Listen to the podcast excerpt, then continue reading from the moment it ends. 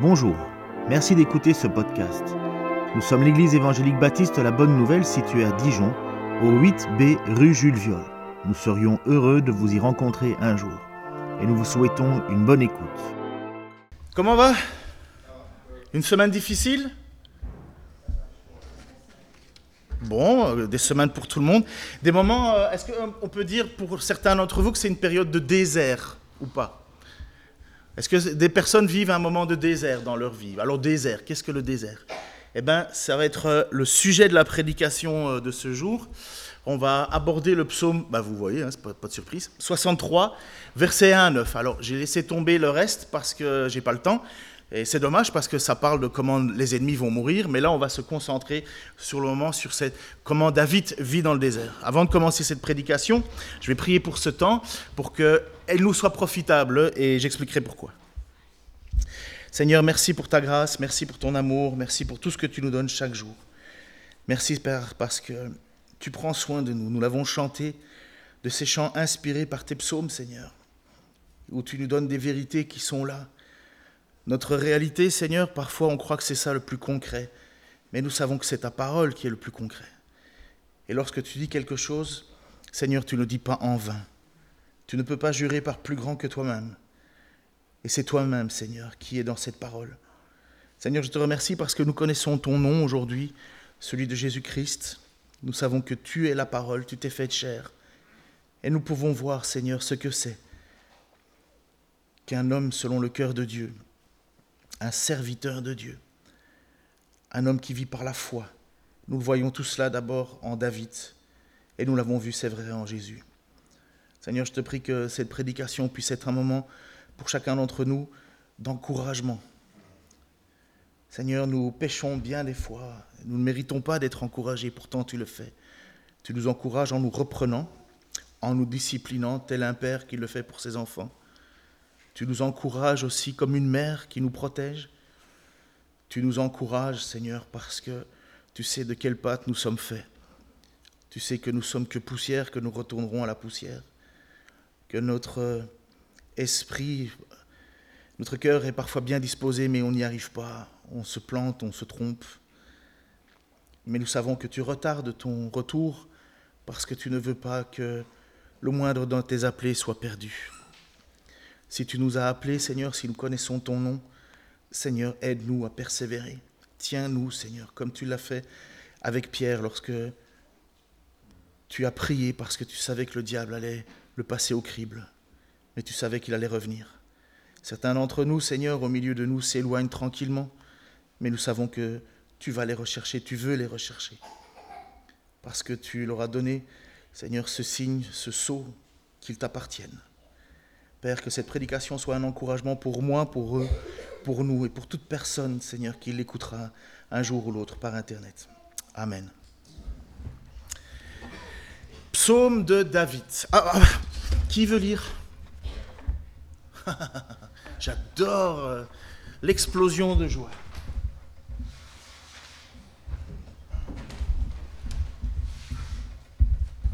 Je relève le micro. Non, touche pas, touche pas.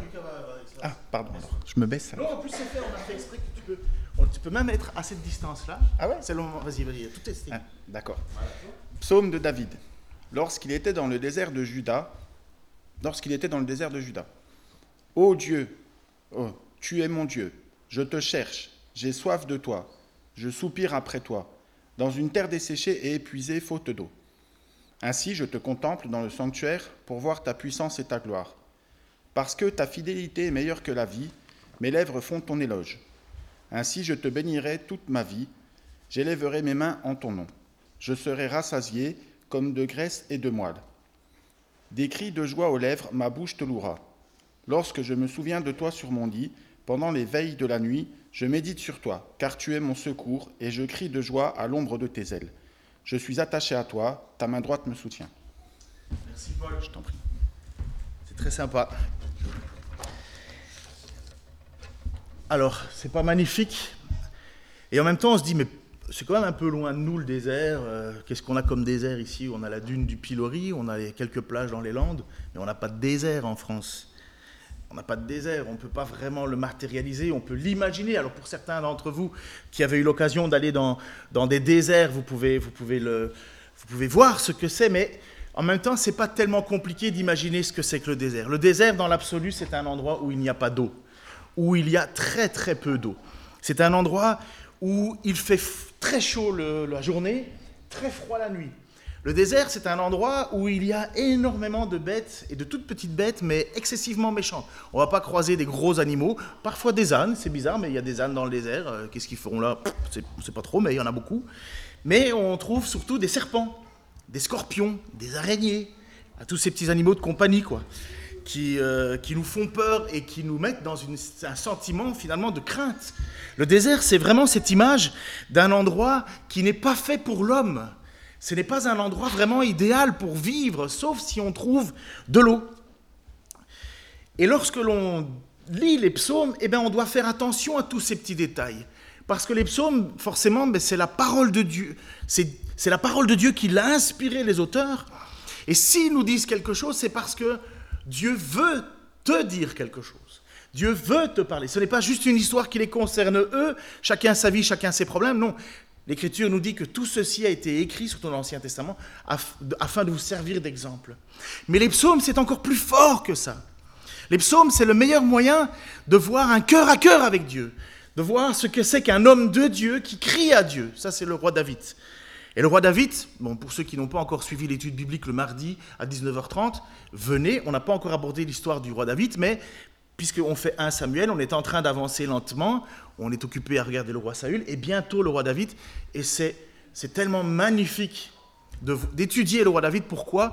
Parce que c'est vraiment un homme selon le cœur de Dieu. Loin d'être parfait, ça c'est Christ, mais le roi David est un homme selon le cœur de Dieu. C'est un homme qui, qui a soif de Dieu. Et il va, le, il va le, le dire à travers tout ce psaume.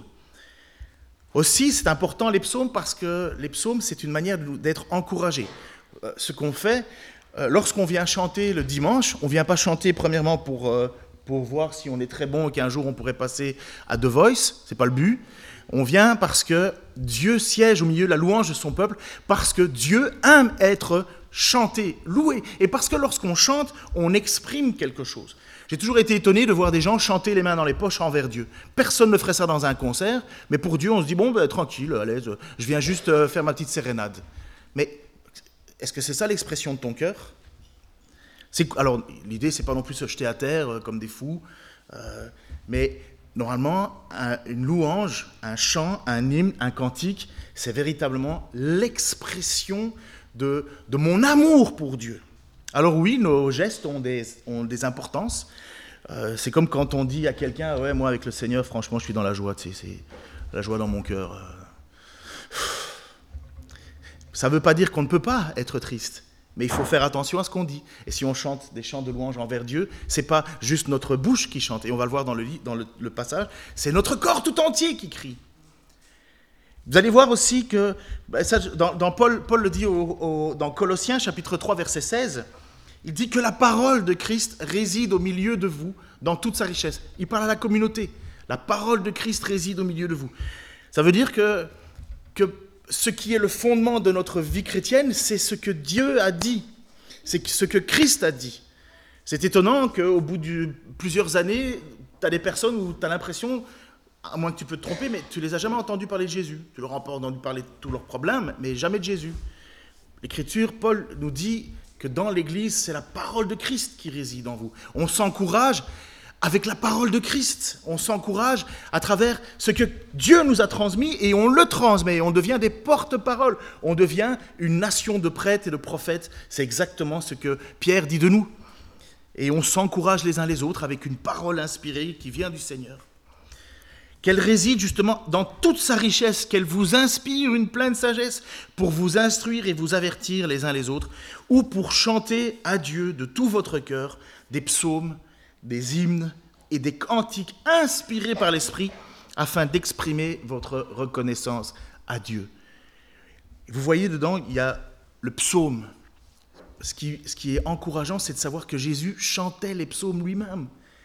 Alors, j'imagine, je suis certain qu'il chantait mille fois mieux que moi, mais je pense qu'il regardait la même direction que moi. Donc nos psaumes commencent avec ce petit détail, psaume de David lorsqu'il était dans le désert de Juda.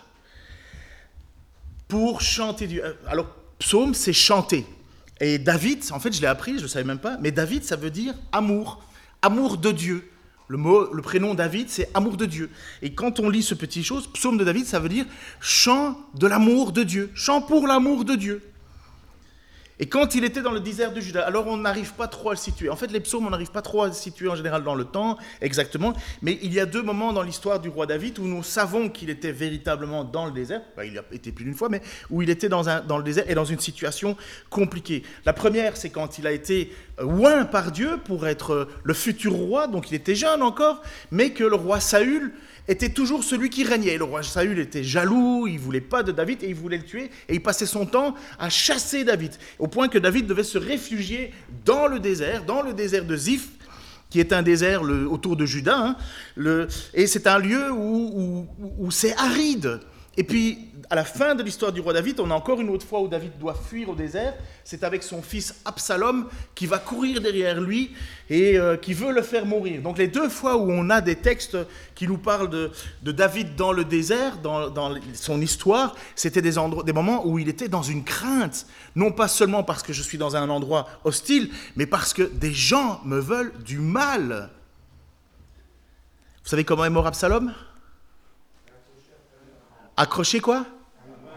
Oui, à cause de quoi? Vive les chauves. Je voulais juste l'entendre. Absalom s'est pris les cheveux dans les, dans, les branches, dans les branches, et à cause de ses cheveux pris dans les branches, parce que c'était apparemment quelque chose de bien, il, s'est fait attraper, bref, bref, bref. Donc voilà, je, ne serai jamais attrapé par les cheveux. Eh ben ouais, ben écoute, il faut se réjouir des petites choses qui nous restent hein, à un certain âge.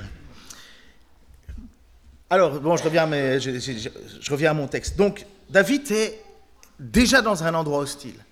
C'est pas facile la vie dans le désert. Mais en plus, il doit se cacher. Mais il doit se cacher de gens qu'il respecte, parce que David respecte le roi Saül. Parce qu'il dit c'est le roi que Dieu a voulu. Mais en même temps, David respecte Absalom. Mais pourtant, ces deux personnes, son fils et son roi, veulent le faire mourir. Donc il faut, il faut penser au climat dans lequel il se trouve pour dire ce qu'il va dire. Et il dit justement psaume de David, donc chant d'amour pour Dieu. Alors le, psaume, le, passage justement euh, euh, qui montre David dans ce fameux désert de Ziph, on peut le trouver dans le 1 Samuel 26, 1 2, où il est dit les gens de Ziph se rendirent auprès de Saül à Gibéa pour lui dire Sais-tu que David est caché dans les collines de Aquila, à la lisière pardon, du désert? Saül partit. On dit Saül ou Saul? J'oublie toujours. Hein. Saül? Qui a un diplôme en français plus plus Toi? Saül? D'accord, Saül. Ah, quand il n'y a pas les trémas, c'est. Ah, génial, merci. Donc, Saül. Saül euh, partit et se rendit au désert de Ziph avec 3000 hommes d'élite pour y traquer David. Petit détail, David est de Juda, c'est de sa tribu. Donc non seulement il se fait traquer par Saül, mais en plus il se fait trahir par les siens. C'est la, débandade, quoi. Mais il a quand même été appelé par Dieu. Donc vous imaginez la situation de David. Il est dans un endroit hostile, avec des gens hostiles et des gens qui l'ont trahi. Il est seul. Il est seul. Et tu as une armée de 3000, et ce pas des, des hommes d'élite. Ce pas des, pas des, c'est pas des bidasses, quoi. C'est, c'est vraiment les meilleurs, la crème de la crème. Saul est tellement obsédé par David qu'il va mettre ses meilleurs soldats à sa chasse. Et David est là. Et il nous écrit ce psaume. Il nous écrit ce chant. Voilà le contexte qui va donner du poids à ce qu'on va entendre. En plus, le mot désert, et c'est ça qui est magnifique, c'est le lieu où il est dit la parole. Le meilleur endroit pour entendre la parole de Dieu, c'est dans le désert. Et le, midbar, ça vient de parole. Et c'est un, dans, la langue hébraïque, il y a beaucoup de jeux de mots où un mot peut avoir plusieurs sens, mais bien souvent, ce sont des sens qui s'accumulent. Ce pas des sens qui vont une fois à gauche, une fois à droite, tu choisis l'un, tu choisis l'autre. Ce sont des sens qui parfois se, chevauchent et donnent plus de poids. La langue hébraïque est beaucoup plus riche de sens que la nôtre, beaucoup plus riche. Et justement, dans le désert, c'est dans cet endroit où on se retrouve avec plus rien d'autre que la parole. Je vous ai déjà dit, enfin vous le savez, moi mon désir c'est d'aller traverser le désert à vélo. Je ne perds pas l'idée de le faire. Et une des raisons, une des raisons sur ma liste des raisons qui, pour motiver ma femme à me laisser partir, c'est pour entendre Dieu. On peut l'entendre partout. Mais c'est comme s'il y avait quelque chose de plus supprimé de tout ce qui peut nous déranger. Il ne reste plus que Dieu. Et voici comment il commence au verset 2. Oh Dieu, tu es mon Dieu. Je te cherche, j'ai soif de toi. Je soupire après toi dans une terre desséchée et épuisée, faute d'eau. Le cri du cœur de David. Vous connaissez le contexte, je ne vais pas réinsister là-dessus. Dans cette situation extrême, intérieurement, son état spirituel, son état d'âme, tout ça y est écrit. Ô oh Dieu, tu es mon Dieu. Il ne s'agit pas de quelque chose que l'on met à la place de Dieu. C'est véritablement le Dieu. C'est pas, pas euh, sa divinité. Euh, moi, quand j'étais plus jeune, euh, on disait c'est qui ton Dieu? Nous, on sortait toujours avec une candeur parce qu'à 19 ans, enfin à, 17 ans, on pensait qu'on avait tout, tout su, tout lu, et on sortait notre portefeuille, on disait ça, c'est mon Dieu. pour, pour David, c'est l'Éternel. L'Éternel qui est mon Dieu. Oh Dieu, tu es mon Dieu. Ce n'est pas le Dieu de mes parents, ce n'est pas le Dieu de ma tribu, ce n'est pas le Dieu d'une religion, c'est mon Dieu. Oh Dieu, tu es mon Dieu. Je te cherche. Il croit en Dieu, il aime Dieu, mais il cherche comme un Dieu. Il le cherche encore, il n'a pas fini de le connaître. Il en veut plus. Oh Dieu, tu es mon Dieu, je te cherche. Comment est-ce qu'on peut chercher ce que l'on a déjà? Mais parce que c'est ça, on n'a jamais fini de chercher Dieu. Un homme selon le cœur de Dieu, une femme selon le cœur de Dieu, ne se satisfait jamais de sa connaissance de Dieu. Et il en découvrira toujours plus, toujours plus, toujours plus, au fur et à mesure qu'il s'approchera de son Dieu. Il découvrira combien Dieu est grand, combien Dieu est puissant. Comme c'est dommage de voir des gens penser qu'après avoir fait leur baptême, ils ont tout accompli. Non, ils ont une marche pour grandir, grandir, grandir, comme David. Il connaît Dieu, c'est son Dieu, mais il le cherche.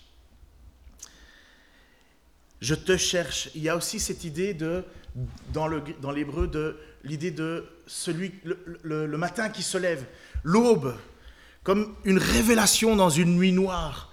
Tout est noir, mais je continue à te chercher. Et beaucoup de chrétiens, beaucoup de, vous et moi vivons des moments de ténèbres, des moments de noirceur où on a l'impression qu'il n'y a, a, rien qui marche. Et nous, nous disons ça, mais où es-tu, Dieu? Je te connais, je t'aime, je sais que tu es là, mais tu es où? Et c'est ça l'idée de l'aube, de, l'idée de chercher Dieu. On aspire à cette lumière, on aspire à ce que, comme, un, guetteur, vous savez qu'un guetteur, euh, le, fantassin qui est là et qui doit être celui qui guette, qui veille, mais il protège euh, ses copains, ses collègues. Mais il attend qu'une seule chose, c'est que le soleil se lève. Parce que dans la nuit, tout est effrayant, tout est triste. Et voilà, David, il est exactement là-dedans. Il attend dans le noir. J'ai soif de toi. Mon âme a soif de toi. La soif, c'est un besoin tellement vital. On dit qu'on peut tenir toi, 3, 4, 4, 5 jours maximum sans boisson. On peut, on peut tenir très longtemps euh, euh, sans, sans, nourriture. Ben, moi, peut-être un peu plus que vous. Il y en a un ou deux, là, je pense qu'on va. Enfin, je, je vous enterrerai. Mais, mais, mais on peut tenir longtemps sans manger. Certains disent qu'on peut tenir jusqu'à 60 jours sans manger. Mais la soif, avez-vous déjà eu vraiment soif? La soif qui, qui, vous, qui vous détruit de l'intérieur. Une soif qui vous, qui vous enlève toute énergie, toute force, toute possibilité. Et là, il dit, David, mon âme a soif de toi. Je te connais, tu es mon Dieu, mais j'ai soif de toi, je veux plus de toi. On l'a chanté, on le chante encore, hein, ce, fameux chant qui dit plus de toi de Dan Luiten, Leuten pour être belge. Mais c'est vraiment le cri d'un homme, l'homme et la femme de Dieu, Christ, là, j'ai soif de toi, j'ai soif de toi, j'aspire à toi. Je suis pas contre l'idée qu'on lise sa Bible chaque jour, c'est pas une mauvaise chose, c'est même une très bonne chose. Mais ce qui me fait plus plaisir, c'est qu'on ait soif de Dieu et qu'on lise sa parole. Lire sa Bible tous les jours, n'importe qui peut faire ça. Celui qui a un petit peu de discipline. C'est pas mauvais, mais c'est pas ça l'idée. L'idée, c'est d'avoir soif de Dieu et dans sa soif, épancher son âme, épancher, trouver enfin ce que j'ai besoin. Et c'est souvent quand on traverse les moments de désert qu'on en est là, dans cette situation-là, où on cherche encore plus Dieu. On a encore plus soif de Dieu. Et la soif, elle est mortelle. Et c'est une promesse que Jésus a faite aussi. Souvenez-vous avec cette femme samaritaine, cette femme qui a vécu avec quatre maris, le cinquième avec qui elle est, c'est pas son mari. Certainement, c'est une femme qui est rejetée par tous les autres. Elle doit avoir déjà honte de elle, honte de sa vie, honte de d'avoir tout raté. Son quatrième homme avec qui elle vit, c'est le mari de qui? Est-ce que c'est une croqueuse d'hommes? Est-ce qu'elle a volé des maris à d'autres? Est-ce que toutes les femmes lui reprochent son attitude? Vous savez, c'est pas compliqué. Hein. Vous, mettez, euh, vous mettez plusieurs femmes ensemble, et si dans le groupe euh, il y a une femme qui est connue pour avoir euh, sorti déjà avec plein d'hommes, toutes les autres femmes vont se méfier en disant tu t'approches pas de mon mari, toi. Et certainement, cette femme, cette samaritaine, elle doit être dans, dans cette situation. On ne veut plus d'elle. Et dit Jésus, elle rencontre la grâce, elle rencontre Jésus sur son chemin. C'est Jésus qui intentionnellement a été à un endroit à midi, il est dit dans les heures de midi, donc c'est pas là tu vas faire. Tu sors pas à midi euh, faire de la course à pied en général, sauf ceux qui veulent montrer leurs abdos et qui courent sans t-shirt. Mais bon, on est dans une ville étudiante. Hein. Et, cette femme se trouve là et Jésus lui dit, donc euh, il lui dit, je, je, viens pour puiser de l'eau, il y a un jeu de mots, je ne sais pas tout dit, mais à un certain moment, Jésus lui répond, Jean 4, 10, 14, si tu savais quel don Dieu veut te faire, et qui est celui qui te demande à boire, c'est toi qui lui demanderais à boire. Et il t'en aurait donné de l'eau vive. Et cette dame, elle ne comprend pas ce qui se passe, elle ne comprend pas trop. Mais maître, répondit la femme, non seulement tu n'as pas de seau, mais de plus, le puits est profond. D'où la tires-tu donc cette eau vive? Tu ne vas pas prétendre être plus grand pardon, que notre ancêtre Jacob, auquel nous devons ce puits et qui a bu lui-même de son eau, ainsi que ses enfants et son troupeau. Et voilà la réponse de Jésus. Et cette dame, elle est à milieu encore de comprendre. Hein. Celui qui boit de cette eau, reprit Jésus, aura de nouveau soif. Mais celui qui boira de l'eau que je lui donnerai n'aura plus jamais soif. Bien plus, l'eau que je lui donnerai deviendra en lui une source intarissable qui jaillira jusque dans la vie éternelle. Ça veut dire, ce que je peux te donner, c'est le salut. Mais voyez, l'eau à laquelle David aspire, l'eau à laquelle Jésus promet. celui qui boit de cette eau euh, naturelle aura de nouveau soif, mais celui qui boira de l'eau que je lui donnerai n'aura plus jamais soif. Et c'est ça, l'homme et la femme de Dieu qui crient à Dieu, qui aspirent à Dieu, qui ont soif de Dieu. Je soupire après toi, le texte dit. De tout mon être, je soupire après toi. Mon corps soupire aussi bien que mon âme soupire. On a besoin de la présence de Dieu pour l'entièreté de notre personne. Mon existence soupire après toi. J'ai besoin de toi. Voilà ce que dit David. Toute ma vie a besoin de toi. Parce que, il dit, dans une terre desséchée et épuisée, faute d'eau. Lorsque David dit cela, il peut regarder autour de lui et il voit qu'une terre sans eau, ça ne produit rien. C'est mort. C'est mort. Il est pour le moment, comme on le rappelle, dans une situation désespérée, trahi par les siens, pourchassé par le roi Saül ou Absalom. Ça dépend comment on va définir euh, la période de la vie de David, mais de toute façon pourchassé. Il, il est dans une cachette, il, doit se terrer comme un, comme un rat. Il n'y a rien qui pourrait donner une espèce de joie extérieure. Il n'y a rien de joyeux, il n'y a rien de rafraîchissant là où il est. Et en ce moment-là, il cherche, il crie, il dit à Dieu, j'ai besoin de toi, j'ai besoin de, ton eau, j'ai besoin de ta vie, je soupire après toi, je suis dans une terre desséchée. Et ça, on peut très bien le mettre dans nos vies. Qu'est-ce qu'on est en train de traverser? Moi, les gens qui vont dire tout va bien, tout va toujours très bien, j'ai un petit peu peur pour leur, pour leur vie spirituelle. Parce que je crois que c'est justement quand on traverse des déserts, des moments difficiles, que l'on aspire à Dieu profondément. Et puis parce que Dieu ne nous a pas promis le ciel sur la terre. hein. Le paradis, c'est pas ici. hein. Ici, on est encore sous la malédiction. On attend, on aspire à un nouveau ciel, une nouvelle terre.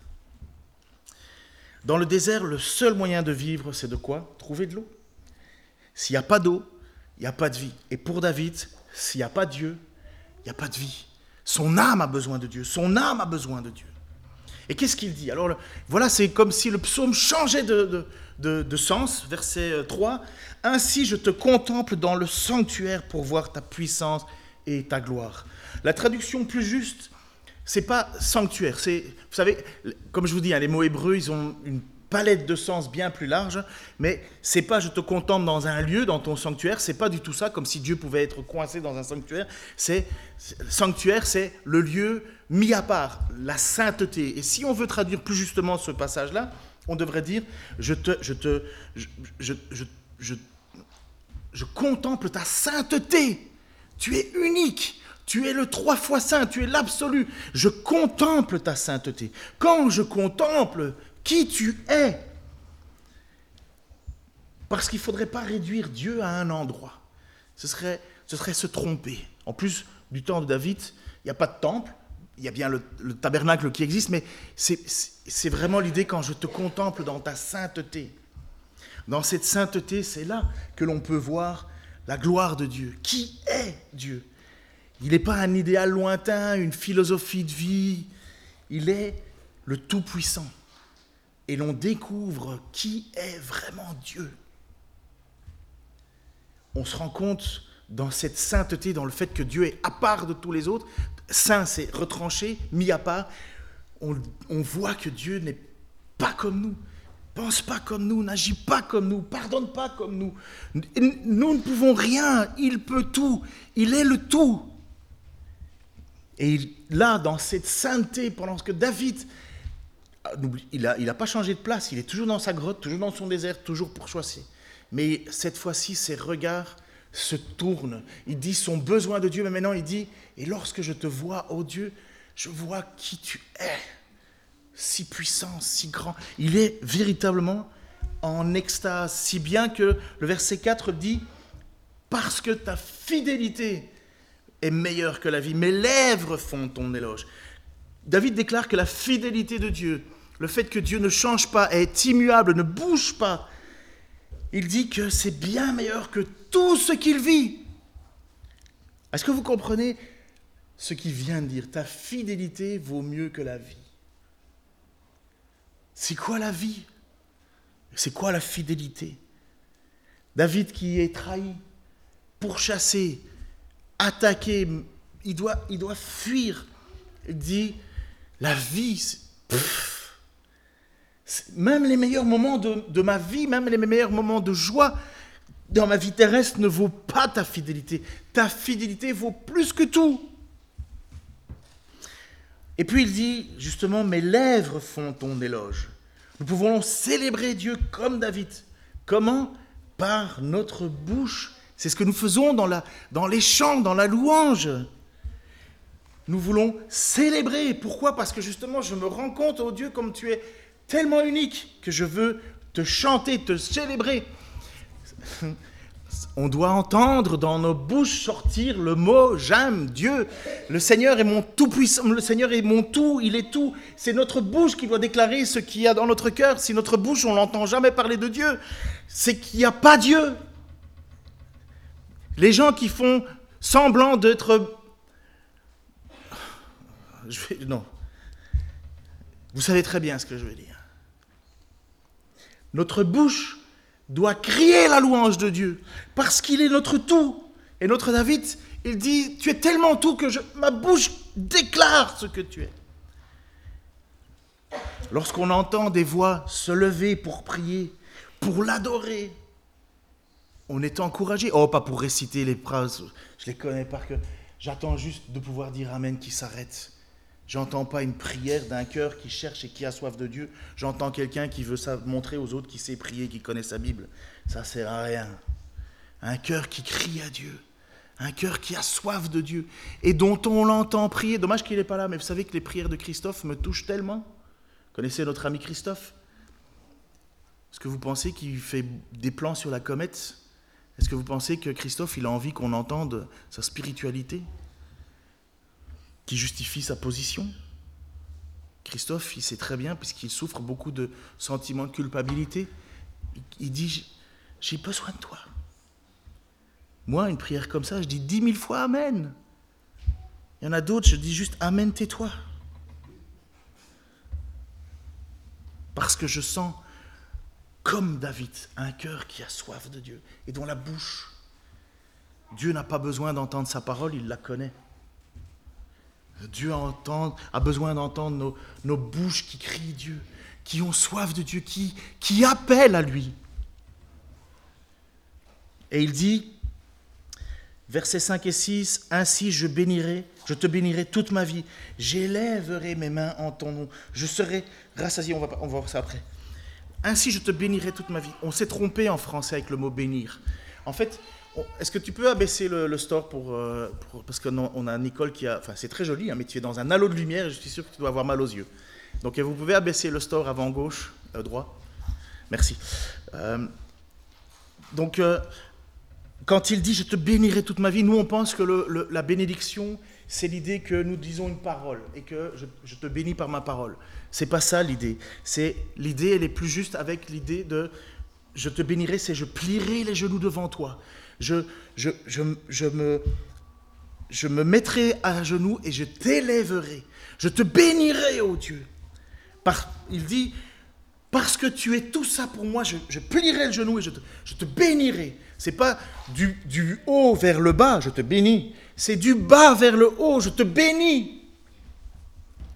Et puis, il dit, j'élèverai mes mains en ton nom. Ça, c'est le mot pour dire action. C'est pas juste je vais chanter, je lève mes mains, parce que là, enfin, ici, euh, ceux qui aimeraient se lever leurs mains ont peur de ne pas le lever parce qu'ils ont dit, mais ils vont peut-être croire que je suis trop spirituel. Ils vont peut-être me prendre pour un fou. Mais si tu es fou pour Dieu, ben vas-y, fais-le. Après, euh, faut pas se jeter par terre et faire le, bacon. Vous connaissez l'expression faire le bacon? Quand vous mettez du bacon dans une poêle qui est très très chaude, vous mettez votre, votre bacon et il commence à, à, faire comme ça, à, griller. Et ça, c'est une expression qui vient du Québec. C'est qu'il y en a certains qui voulaient absolument montrer qu'ils adoraient Dieu, qui se jetaient à terre et ils faisaient le bacon. C'est pas ça. Mais quand tu dis vraiment, je, te louerai et j'élèverai mes mains, c'est pas ça. Le texte ne veut pas dire que je suis simplement en train de physiquement lever les mains. Comme j'ai dit, déjà, il faudrait qu'il y en ait certains qui les retirent des poches. Mais c'est vraiment l'idée de Je suis à ton service Je plie le genou et fais de moi ce que tu veux. Fais de moi ce que tu veux. Je suis là pour toi. Je veux te servir. Tout le reste part à côté. Tu es prioritaire. Mais quelqu'un qui dit ça, remettez-le en contexte. Il est dans le désert, il a faim, il a, certainement faim, mais en tout cas il a soif. Il est dans l'insécurité totale, il va se faire attaquer, les meilleures élites sont là, et lui, il dit, tu es tout pour moi, j'ai besoin de toi, j'ai soif de toi, j'ai envie de toi, mais quand je regarde à toi et je contemple ta sainteté, ma bouche ne peut pas faire autre chose que te louer, peu importe si on m'attaque. Je n'ai qu'une seule chose en vie, c'est me mettre à genoux et te servir, te bénir, être à ton service. Et qu'est-ce qu'il dit? Il est toujours dans sa grotte, il est toujours attaqué. Je serai rassasié comme des graisses et de moelle, des cris de joie aux lèvres, ma bouche te louera. Il est en train de dire, je suis peut-être dans une situation des plus compliquées au monde, mais parce que je regarde à toi, c'est comme si je sortais de table et que Vous avez déjà arrivé ça? Ça va certainement arriver avec la raclette, mais euh, vous sortez de table et vous dites, ouf, je peux plus rien prendre. Un petit pouce café quand même? Allez, un pouce café, d'accord. Ou un, comment on appelle, un trou normand. Non mais vous comprenez, c'est vraiment l'idée de dire, oh, je suis hyper comblé. De soif, je suis passé à quelqu'un de repu, en faisant quoi? En regardant à Dieu, juste parce que j'ai regardé à Dieu, juste parce que j'ai soif de Dieu, et juste parce que j'ai décidé de contempler sa sainteté, David retrouve la, joie, la force. Mais comment est-ce qu'il la trouve? Comment est-ce qu'il peut vivre ça? Parce qu'il est dans son désert. Des cris de joie aux lèvres, ma bouche te louera. Alors j'ai appris un truc, c'est marrant, mais Rina, Rina, elle n'est pas là aujourd'hui, mais Rina, ça veut dire cri de joie.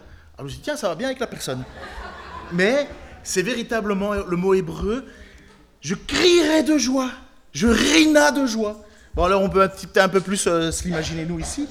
Pour ceux qui ne savent pas, on a une dame qui s'appelle Rina, qui est ma... C'est pas ma belle-mère, non, c'est pas ma belle-mère, c'est ma... On appelle ça comment dans... Voilà. Bah alors c'est quoi pour moi euh? Oui, je veux dire... Non, mais il n'y a pas de lien, c'est voilà, c'est ta mère. C'est la mère du mari de ma fille. C'est ça hein? Ok. Et... Euh... Oui, c'est bon, c'est bon. Ne me perds pas, j'étais bien, je, je l'avais. Donc, je serai rassasié de joie, des cris de joie aux lèvres. On n'est plus dans des louanges, on n'est plus dans des prières, on est dans des cris de joie. Mais on est toujours dans le désert, on est toujours dans une situation d'insécurité. Mais parce qu'on a décidé de regarder à Dieu, on peut faire en sorte de crier de joie, de se sentir pleinement satisfait. Et pourtant, on n'a pas bougé. Ma bouche te louera. Comme j'ai dit, je te bénirai, c'est l'idée d'un serviteur qui s'agenouille devant son maître et lui dit, j'attends tout de toi, tu as tout pouvoir sur moi, mais je te donne tout de moi. J'élèverai mes mains, je fais en sorte que ma vie te serve. C'est ce que David déclare comme l'expression de son amour, de sa bénédiction. Et on le voit. Des cris de joie, comme je l'ai dit, un cœur joyeux, de la présence de Dieu. Et au plus on découvre Dieu, au plus on se réfugie en Dieu, au plus nos lèvres abondent en Dieu, on est rassasié de Dieu. Et alors il dit ceci, versets 7 et 8, et j'espère que c'est votre réalité. Je l'aspire de tout cœur. Versets 7 et 8. Lorsque je me souviens de toi sur mon lit, pendant les veilles de la nuit, je médite sur toi, car tu es mon secours, et je crie de joie à l'ombre de tes ailes. Je suis attaché à toi, à toi. Ta main droite me soutient. En fait, le mot n'est pas lorsque je me souviens de toi, c'est encore une traduction qui. C'est pas faux, mais c'est un choix. C'est, c'est plus subtil que ça. Parce que tous les soirs, moi, je vais, je vais au lit, je pense pas forcément directement à Dieu. Parfois, j'ai même pas le temps, pouf, je suis déjà en train de dormir. Mais il y a des moments, quand vous êtes dans des moments de difficulté, dans des moments où vous savez pas trop ce qui va arriver, parce que, enfin, je sais pas ce que vous traversez vous, mais si vous commencez à penser à Dieu, si vous commencez à penser à Dieu sur votre lit, ça veut dire un endroit où vous êtes seul, face à face avec lui, seul, dans les veilles de la nuit, ça veut dire encore une fois, dans cette, dans cette, cette crainte, entre guillemets, de l'extérieur, on veille, mais on n'est pas encore en sécurité, mais on, on pense à Dieu, on replace notre pensée en lui, je médite sur toi. Qui es-tu vraiment, Dieu? C'est là où je plains ceux qui n'ont aucune connaissance biblique. Hein. Honnêtement, euh, ils vont se nourrir de petits slogans à gauche, à droite. Ils vont peut-être aller voir sur Instagram. Oh, euh, béni soit celui. Ah. Franchement, on se nourrit de pacotilles. Hein. Mais quand on médite sur Dieu, ça veut dire qu'on connaît sa parole. On sait qui il est. On sait ce qu'il fait, ce qu'il a dit, ce qu'il espère, ce qu'il promet. On sait qui est notre Dieu. Et lorsque je médite sur toi, on ne médite pas sur un Dieu inventé ou hérité. On médite sur qui il est, sur qui il a dit qu'il était. Et à ce moment-là, on se rend compte que notre Dieu est un Dieu de secours. Et on crie pas de tristesse, on crie pas de pleurs, on crie de joie. Pourquoi? Parce que nous savons que nous sommes à l'ombre de ses ailes. J'espère, non, je ne peux pas espérer ça. Mais je me souviens quand j'étais sur mon propre lit d'hôpital, j'ai eu une discussion hier avec euh, mon fils. Vous savez que ça a été délicat pour moi.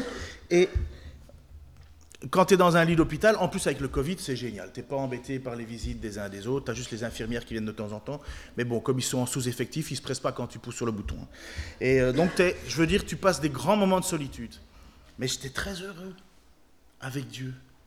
J'avais même pas le courage de lire. En plus, avec la cupan euh, et tous les médicaments qu'on me donnait, euh, je, ne disais pas bien. quoi. Et j'aurais pu lire le texte à l'envers, ça aurait été la même chose pour moi. La seule chose qui me restait, c'était ce que je connaissais de mon Dieu.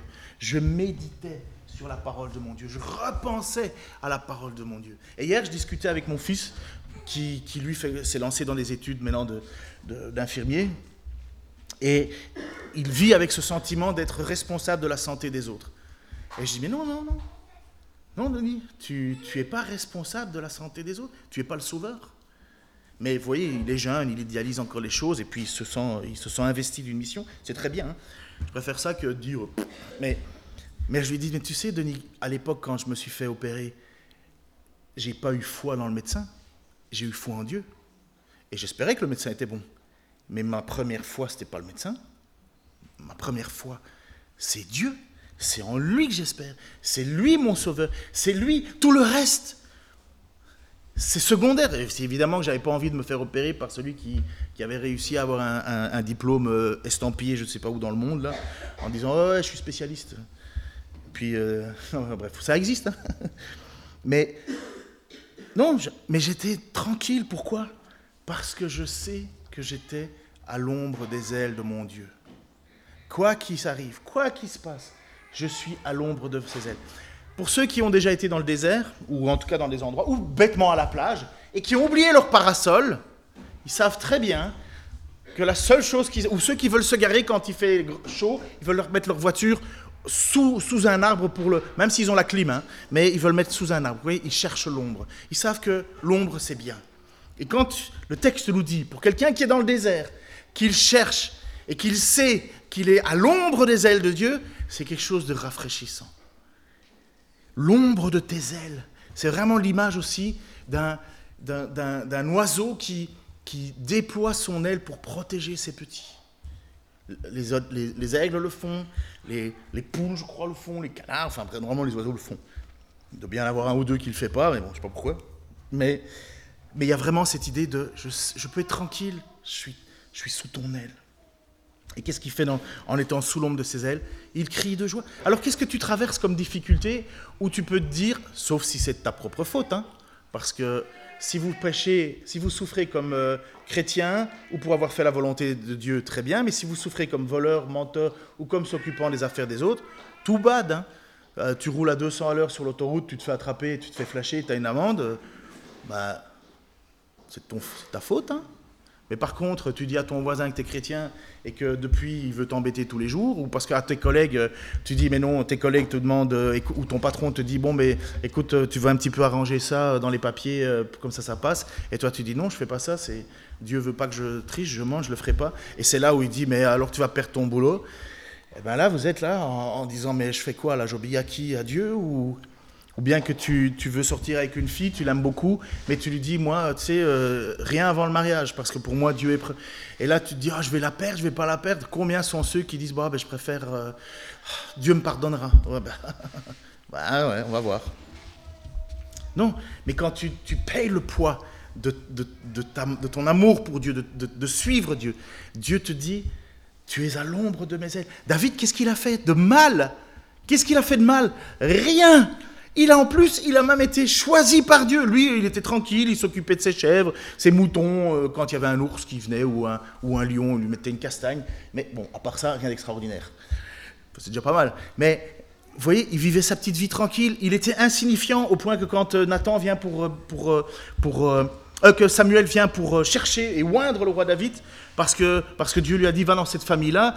Euh, le père présente tous ses fils, et, Dieu dit à Samuel, non, c'est pas lui.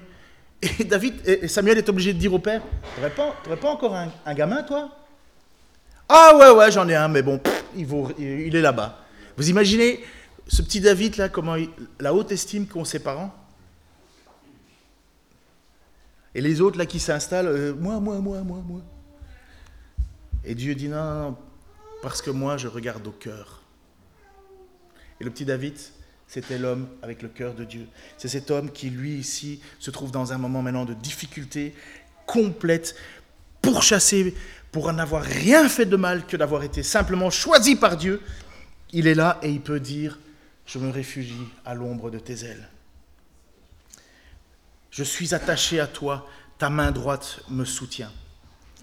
On a besoin d'ombre dans nos vies. Et l'ombre, c'est quelque chose que, Dieu sait qu'on a besoin. Il y a même un tout petit passage, je vais vite là-dessus parce que ce n'est pas le sujet, mais vous savez, Jonas, le, prophète, euh, euh, c'est pas le meilleur prophète au monde, hein, Jonas. Et, euh, mais enfin, il, sauve une ville, on, estime à 450 000 personnes hein, qui sont sauvées de la colère de Dieu dans, dans, la ville de Ninive. Et à un certain moment, il remonte et lui, il râle parce que Dieu les a pas exterminés. Euh, il méritait quand même une bonne. Euh, non, et bien Dieu fait grâce. dans la ville, il proclame un jeûne, le roi proclame un jeûne, même les animaux jeûnent. C'est incroyable. Et tout le monde jeûne. Et là, il se repent et Dieu dit, ben voilà, je ne les condamnerai pas. Et, et Jonas, ça l'énerve. Et encore une fois, la bonté de Dieu, il est sous le soleil, notre Jonas. Il fait tellement chaud que Dieu dit, ben, je vais te montrer encore un tout petit peu de ma grâce. Et voilà ce que Dieu fait. L'Éternel fit pousser un ricin qui s'éleva plus haut que Jonas et lui donna de l'ombre sur la tête afin de le détourner de sa mauvaise humeur. Comment Dieu est bon, nous détourner de notre mauvaise humeur? Ma femme aimerait bien avoir ce don de me détourner de ma, mauvaise humeur. C'est vrai, hein? Eh bien, moi aussi, j'aimerais avoir le don. Et Jonas éprouva une grande joie à cause de ce ricin. Et voyez, l'ombre de tes ailes, c'est tout aussi matériel que Dieu qui sait que Jonas, il souffre et Dieu va lui donner un tout petit peu d'ombre. Je vous laisse lire la suite euh, de l'histoire de Jonas, c'est très rigolo. Mais Dieu sait de ce que nous avons besoin et il peut nous le donner. Il l'a donné matériellement pour Jonas, il peut te le donner spirituellement pour toi. Et méditez, méditez combien Dieu est bon. Est-ce que vous connaissez ce chant? Alors je suis sûr que... Ou bien, qui vote avec moi que André va le fredonner? Mets l'image suivante? Voilà, c'est gagné. C'est notre. André adore chanter et il a raison. Connaissez ce chant? Alors, qui veut le fredonner avec André? Moi, je ne fais plus le fait. Je l'ai déjà fait une fois, c'est bon. On l'a en plus enregistré, donc.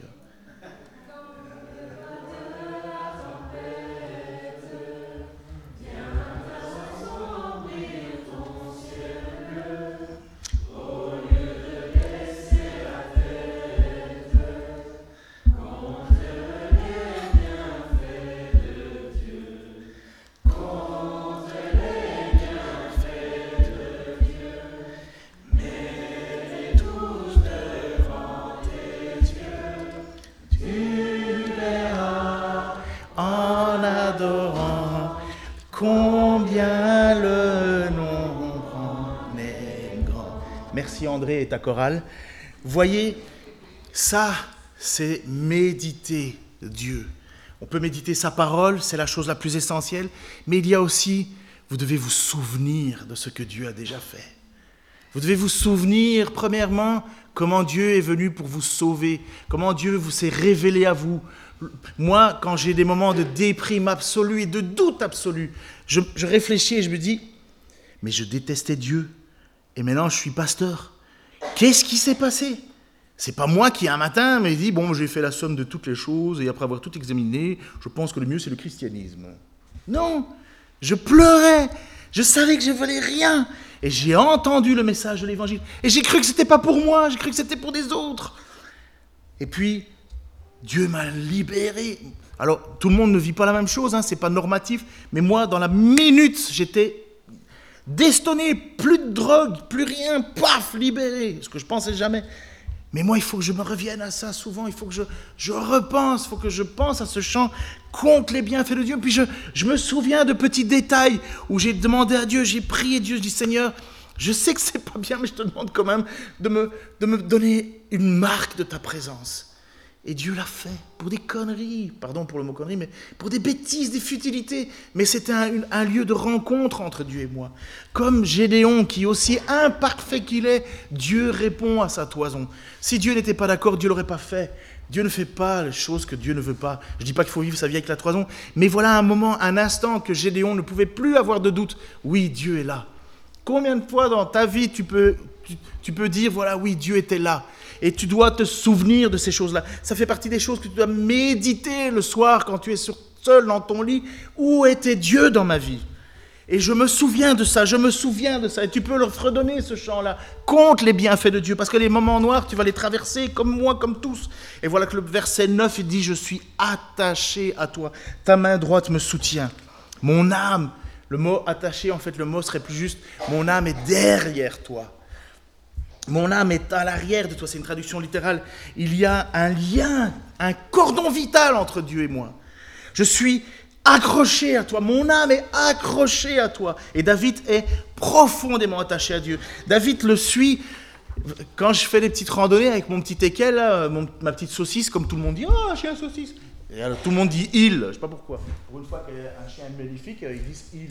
D'habitude, on dit, quand c'est super beau, on dit elle, mais non, ils disent tous il. Bon, bref. Et quand je marche dans la forêt, il y a un moment, je suis là, et puis euh, elle a peur, hein, parce que. Et elle, elle, me colle, si bien que je me retourne et je fais Vance, Vance, t'es où? Et puis elle est là, mes pieds, elle me regarde hein, comme ça. Enfin, c'est un petit chien, quoi. Et, euh, mais c'est vraiment ça l'idée de. David est derrière Dieu. Mon âme est accrochée à toi comme, comme ce, ce klebs qui, qui se sent mais complètement apeuré, épeuré, apeuré au milieu de... Eh, sorry, I don't speak very good French, but I, search my words.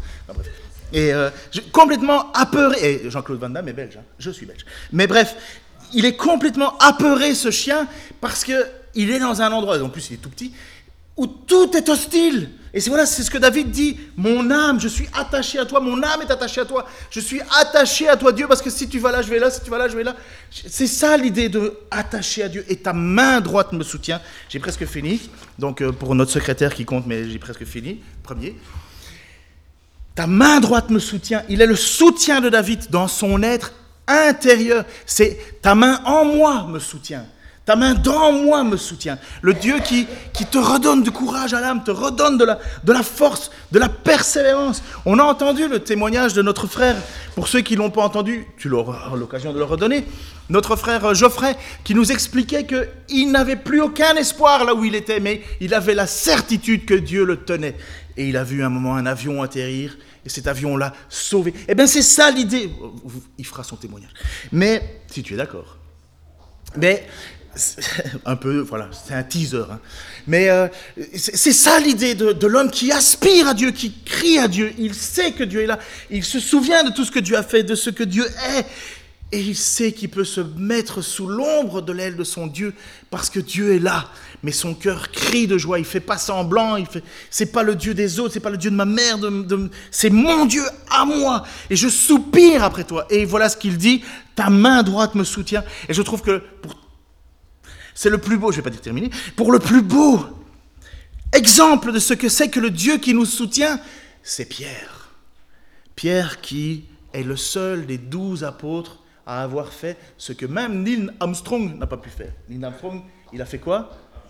Oui, il a joué de la trompette, mais il a marché sur l'eau. C'est pas les deux mêmes. Hein. Parce qu'à ce moment, je me dis, mais qu'est-ce que le gars, il joue de la trompette et puis il va jouer, il va marcher sur la lune? Parce qu'il y a Neil Armstrong et Neil Armstrong, vous connaissez? Enfin bref. Et Pierre va faire quelque chose que les autres apôtres n'ont pas fait. Les autres apôtres, ils sont là tranquilles dans leur petite barque, mais Pierre va mettre les pieds sur l'eau et il va marcher sur l'eau. Vers la fin de la nuit, Jésus se dirigea vers ses disciples en marchant sur les eaux du lac. Oula, c'est petit. Chérie, euh, c'est là, tu peux tester ta vue là. Quand ils le virent marcher sur l'eau, il fut pris de panique. C'est un fantôme, dirent-ils. Et ils se mirent à pousser des cris de frayeur. Je pense que je ferai des cris de frayeur pareil. Hein. Parce qu'un gars qui marche sur l'eau, c'est pas habituel. Hein. En plus, avec une toge. Et alors il est là et ils ont peur. Et Jésus dit Rassurez-vous, leur dit-il, c'est moi, n'ayez pas peur. Et ça, j'adore le caractère de cet homme. Euh, si c'est vraiment toi, alors Pierre lui dit si c'est bien toi, ordonne, ordonne-moi de venir te rejoindre sur l'eau. Enfin, vous comprenez que le, Pierre demande quelque chose qui, est juste impossible. Hein. Mais en même temps, dans, dans ce qu'il est, il dit, mais si toi, tu marches sur l'eau, tu peux me faire marcher sur l'eau. Si toi, tu es ressuscité, je peux ressusciter. Viens, lui dit Jésus. Magnifique. Aussitôt, Pierre descendit du bateau et se mit à marcher sur l'eau. J'imagine les premiers pas. Vous avez déjà fait du patin à glace? Vous avez, déjà, quand vous, enfin, vous avez jamais fait de patin à glace. La première chose que vous faites quand vous mettez les pieds sur la, patinoire, c'est quoi? Ben, C'est vous accrocher à la patinoire. Parce que ton pied va aller à gauche, à droite. Et quand tu n'as jamais marché sur l'eau, tu fais comment? J'essaie juste de me visualiser la scène, quoi. Alors Pierre descendit du bateau et se mit à marcher sur l'eau. Il faut juste savoir qu'il y avait une tempête hein, à ce moment-là, en direction de Jésus. Mais quand il remarqua combien le vent soufflait fort, il prit peur et il commençait à s'enfoncer. Il s'écria, Seigneur, sauve-moi Il marche sur l'eau, il vit par la foi, il fait quelque chose d'extraordinaire. Tous ses copains sont en train de le regarder en disant, Pierre, il marche sur l'eau. Et lui, il est là, il marche, il commence. Mais qu'est-ce qui prend à Pierre? Il regarde autour de lui et il se dit Oula C'est pas, pas habituel ça. Oula Il marche sur l'eau et il commence à s'inquiéter de ce qu'il voit autour de lui et il ne regarde plus à Jésus qui lui a dit Viens. Il commence à s'enfoncer et ça c'est notre Dieu. Aussitôt Jésus lui tendit la main. Voilà ce que c'est quand David dit Ta main droite me soutient. Il lui tendit la main, lui saisit la main. Et c'est vraiment notre Dieu aussi, c'est pas un conte de fées. Il va faire un petit reproche à David, à Pierre, en disant Eh oh, et ta foi? Ta foi est bien petite. Pourquoi t'as douté? On pense toujours que Jésus va nous faire une petite caresse dans le dos en disant C'est tes larmes, ça va aller, mon petit poupou. Tu veux un chocolat chaud? Non. Il est dur mais il est bon, il est sévère, mais il est juste, il nous protège, mais il est exigeant, c'est notre Dieu. Et David sait qui c'est ce Dieu en qui il a placé sa confiance. C'est pas une nounou du mercredi. C'est le Dieu éternel trois fois saint. C'est celui devant lequel je plie le genou. J'ai peur et en même temps j'ai besoin, j'ai soif. Il craint Dieu, il aime Dieu. Et c'est ça qu'une église doit vivre. C'est ça, toute l'histoire de deux pierres, un pierre, où j'ai demandé à des gens, j'ai pas été trop dur, ils disent, ouais, t'étais quand même un peu dur. Je dis, ah, oh, même moi, je dis, mais si ça fait changer notre état d'esprit, Amen. Parce que nous devons craindre Dieu et nous devons aimer Dieu. Nous devons nous blottir en Dieu. Mais nous devons, nous devons révérer Dieu. Nous ne pouvons pas faire des dieux. Le Dieu, nous ne l'avons pas apprivoisé. Il est le Dieu trois fois saint devant qui on plie le genou et on met sa vie en ordre et on le met à la première place et notre bouche loue ses louanges. Et quand on passe par des moments difficiles, comme dit Pierre, il faut que vous traversiez par des moments difficiles. Nous avons besoin de ça pour vivre ça, pour pouvoir dire du plus profond de son cœur, tu es mon Dieu. Mon âme soupire après toi. Si vous n'aviez pas là, si, si tout ce que je viens de dire, vous êtes passé à côté, c'est qu'il y a un souci à pouvoir mettre à côté de votre nom homme ou femme de Dieu, selon le cœur de Dieu. Parce qu'un homme ou une femme selon le cœur de Dieu, c'est le psaume 63. Ça n'a pas été écrit pour David, ça a été écrit par David pour nous. Et Jésus est le descendant du roi David, l'incarnation absolue. Vous pouvez venir, les musiciens, si vous... Tu veux encore? C'est la Sainte Sainte Ah ben j'ai encore débordé, ben bravo Ken. De toute façon, le dimanche, c'est pas le jour du Seigneur. C'est pas jusque midi. Hein. Seigneur, tu nous as appelés à te suivre. Nous ne le méritions pas. Je te prie pour les cœurs qui, ici, en ce moment même, soupirent après toi. Soupirent après toi parce qu'ils ont tant de choses qui les submergent. Ceux qui soupirent après toi parce qu'ils ont été blessés, trahis, rejetés, ou parce qu'ils portent peut-être le poids de leurs propres fautes. Seigneur, que par ce passage, que par ce psaume, ils puissent avoir la certitude que tu es là. Comme Pierre, Seigneur, qui a marché, qui a douté. Mais tu es là. Oh Seigneur, merci parce que nous avons besoin de marcher par la foi. Et nous avons besoin d'être encouragés par la foi. Tu nous as laissé, Seigneur, ce signe de la Sainte Sainte en mémoire de toi. Et c'est ce que nous voulons faire, Seigneur, parce que tu nous as appelés à te suivre c'est peut-être l'occasion pour certains de faire le premier pas, qu'ils puissent se souvenir, qu'ils puissent l'ancrer dans leur âme, dans leur cœur, que tu es mort pour leurs fautes, mais que tu es ressuscité et qu'aujourd'hui tu règnes, que tu regardes et que tu as donné vie à ton Église et que l'Église continuera jusqu'à ton retour, Seigneur. et que tu veilles sur nous et que tu veux nous encourager, Seigneur, à l'intérieur de cette Église. Seigneur, parce que tu en es l'époux et nous sommes ton épouse. Parce que c'est toi qui nous amèneras, Seigneur, dans ce jour de noces absolues où nous serons avec toi dans ta présence, Seigneur, sur ce nouveau ciel, nouvelle terre, et nous pourrons dire à ce moment-là, enfin. Seigneur, jusqu'à ce moment-là, donne-nous de persévérer, de continuer pour la gloire de ton nom. Amen.